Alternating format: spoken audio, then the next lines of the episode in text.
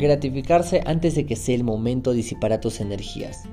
En 1972, Walter Mischel, un psicólogo de Stanford, realizó un experimento en el que ofreció a una serie de niños de 4 a 6 años un marshmallow en una habitación libre de distracciones.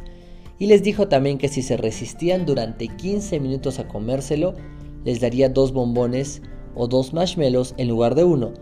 Los científicos analizaron el tiempo que cada niño resistió a la tentación de comer el dulce y si ello tuvo alguna relación con su éxito vital futuro.